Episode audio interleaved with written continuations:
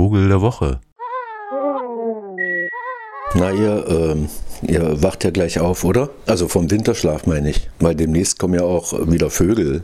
Das ist ja hier der Vogel der Woche. Im Moment ist ja nicht viel zu sehen. Nicht mal auf den Flüssen, die ja nicht zugefroren sind wegen des starken Stroms. Nicht viel los. Was man so sieht, ist ja, gab ja gerade die Stunde der Gartenvögel, wo man so ne, im Garten gucken kann. Und das machen ja Leute auch gerne, wenn sie da so füttern, dann sehen sie die auch mal von nahem. Und was man dann tatsächlich auch mal sehen kann, was man sonst eigentlich nie sieht, ist den kleinen Zaunkönig der da mit seinem gestelzten Schwanz äh, ganz klein und braun und so ein bisschen gestreift an der Seite. Ja, ein bisschen unspektakulär, aber schön anzusehen, weil er doch so mini klein ist und sonst eben so unsichtbar. Den sieht man jetzt auch mal. Zumal auf dem Schnee hoppelnd. Da ist jetzt auch ein bisschen weniger scheu. Aber jetzt wollte ich gar nicht über den Zaunkönig reden, sondern über einen Zaunkönig, der nahezu unsichtbar ist. Weil auch zu den seltensten Vögeln auf dieser Erde gehörend, weil er nur so ein ganz kleines Gebiet bewohnt. Und zwar habe ich den besucht in einem riesigen Sumpf, der so ungefähr die Ausmaße von der Hälfte von Sachsen-Anhalt hat. Saarland sagt man ja immer, aber keiner weiß, wie groß das Saarland ist. Jedenfalls ist das, nennen die das Savanne. Und aber eigentlich ist es äh, so ein Sumpfland mit so riesengroßen Elefantengras-ähnlichen Binsengewächsen. Und da leben neben verrückten Rallenvögeln und Kranichen und jede Menge Reihern und so weiter, lebt ein Vogel, der lange Zeit als Mysterium galt, weil zwar vor 100 Jahren entdeckt, aber eigentlich nie so richtig sichtbar. Außer vielleicht für die paar Leute, die mitten auf der Zapata-Halbinsel auf Kuba wohnen, im Sumpfwald, der in Santo Domas, das ist so ein kleines Örtchen mit 60 Einwohnern, dann dort in diese sumpfige Savanne, also eigentlich so eine Art paradiesischer Zustand, so ein lichter Wald, wo er sich eben so öffnet und dann geht er in so eine endlose Sumpfsavanne über, durchsetzt von Kuba-Krokodilen.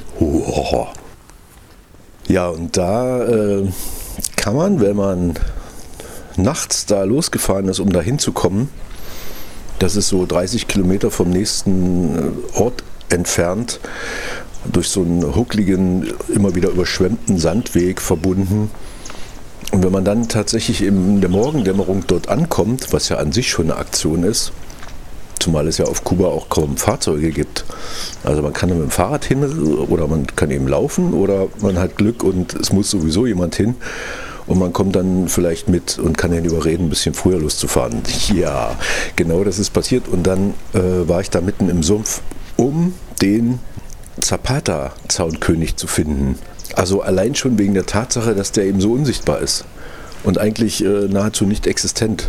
Und das hat für so Vogelfreunde dann irgendwie schon einen Reiz, zu gucken, ob man den nicht doch irgendwie zu Gehör kriegt. Also ab in den Sumpf. Ja?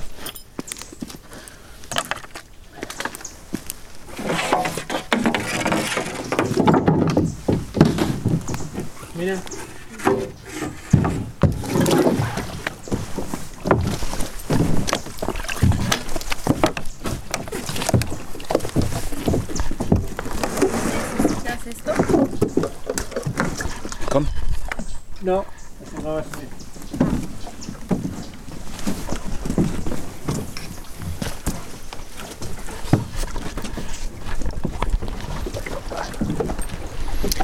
Ja, die Zapata-Halbinsel ist tatsächlich ein riesiger, einziger Sumpf, da er jährlich in der Regenzeit im Sommer überschwemmt wird und äh, dann so eine Art schwarzen Schlick generiert zwischen Mangroven und dann aber auch größeren Bäumen.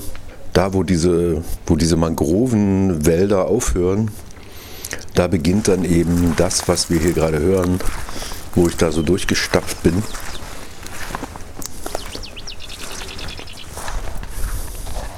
Durch so schwarzen Schlamm.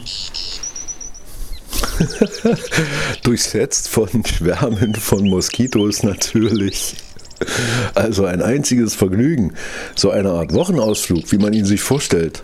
Nichts haben zu müssen, wenn man nicht gerade auf Vögel steht. Ja, und äh, dieser Zapata-Zaunkönig, der ist vielleicht fast dreimal so groß wie unserer hier, also eher so wie so ein Drosselrohrsänger, so in der Größe. Und und eigentlich nicht zu sehen, weil er nur zum Singen rauskommt und das eben auch nur so über eine Stunde am Morgen. Und dann sucht er sich eine der wenigen Büsche, die dort in diesem Gras stehen, denn ansonsten ist er eher so am Boden unterwegs und frisst Fleisch, also Insekten und doch nimmt auch kleine Fischchen und nimmt auch gerne mal eine Eidechse oder irgendwelche Käfer und kommt selten raus und ist noch viel seltener zu hören. Und wenn er da rauskommt, klingt er auch recht unspektakulär.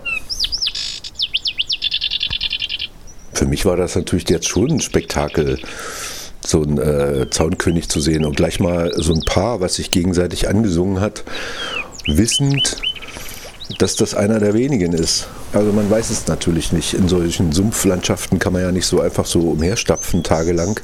Wahrscheinlich gibt es da hunderte von in diesen Savannen, aber man kommt eben nicht rein. Denn äh, erstens müsste man dann irgendwann wirklich zur Hälfte im Schlamm starken und zum Zweiten würde man das äh, sicher nicht überleben, denn da gibt es noch die auch vom Aussterben bedrohten Kuba-Krokodile.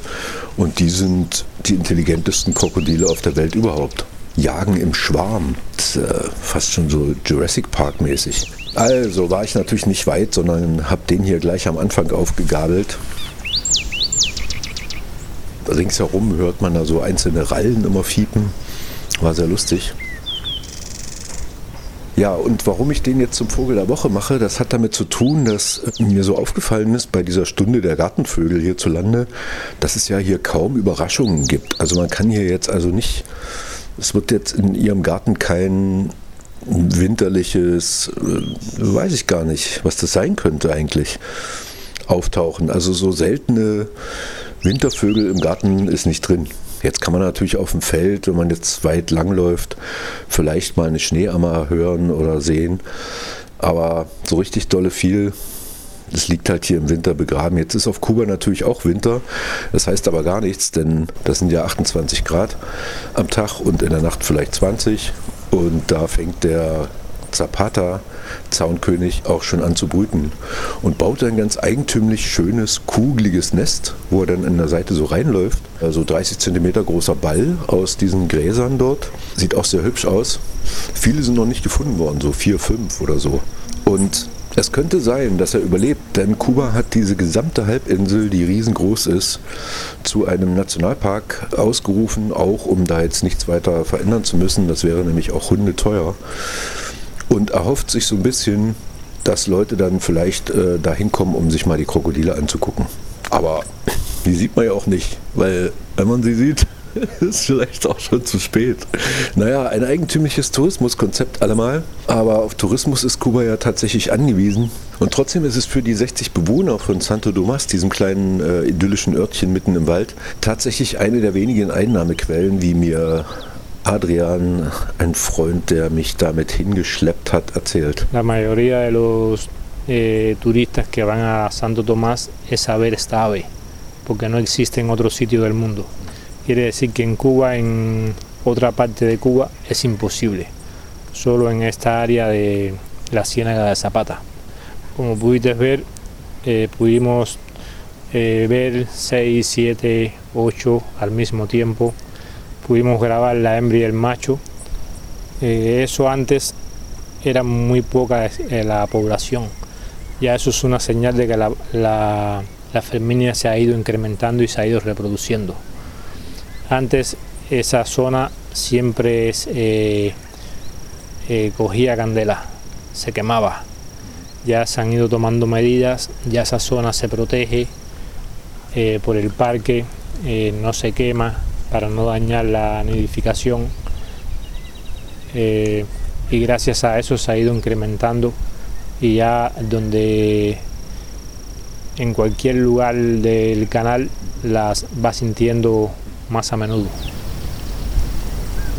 Ja, und so könnte, wenn alles gut geht, diese verrückte Landschaft, die natürlich auch so Lagunen und äh, riesen erzeugt und dort amerikanische Flamingos anlockt und Pelikane, tatsächlich irgendwann äh, so eine Art internationaler Hotspot werden für Naturfreunde, die dorthin juchteln und den örtlichen Biologen unter die Arme greifen, um das zu retten, was von Kubas Wäldern noch übrig geblieben ist. Das ist nämlich der einzige große zusammenhängende Wald, den es auf Kuba noch gibt Der Rest ist sehr schön zwar und sehr kleinteilig, aber eben doch bewirtschaftet und also ein auch für Kuba ganz wichtiges Biosphärenreservat, wie man ja so sagt, und beherbergt unter anderem unseren Vogel der Woche und zwar nur dort den Zapata-Zaunkönig. Wird kaum jemand kennenlernen auf dieser Welt.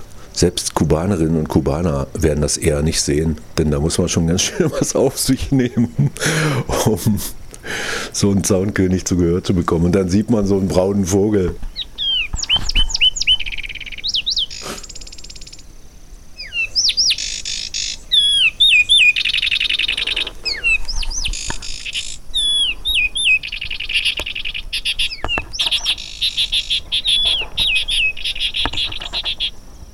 Aber äh, ich wollte ja auch eher über den Wert von eigentlich unscheinbaren Vögeln reden.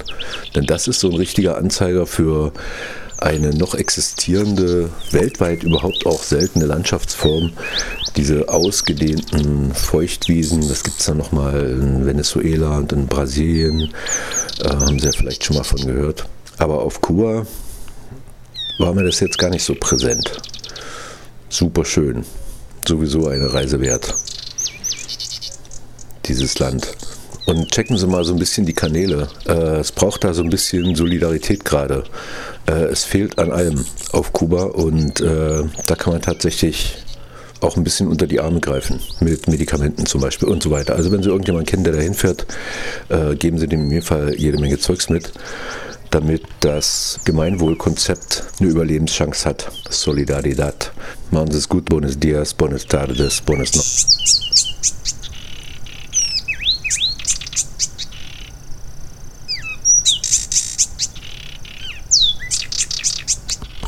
Vogel der Woche.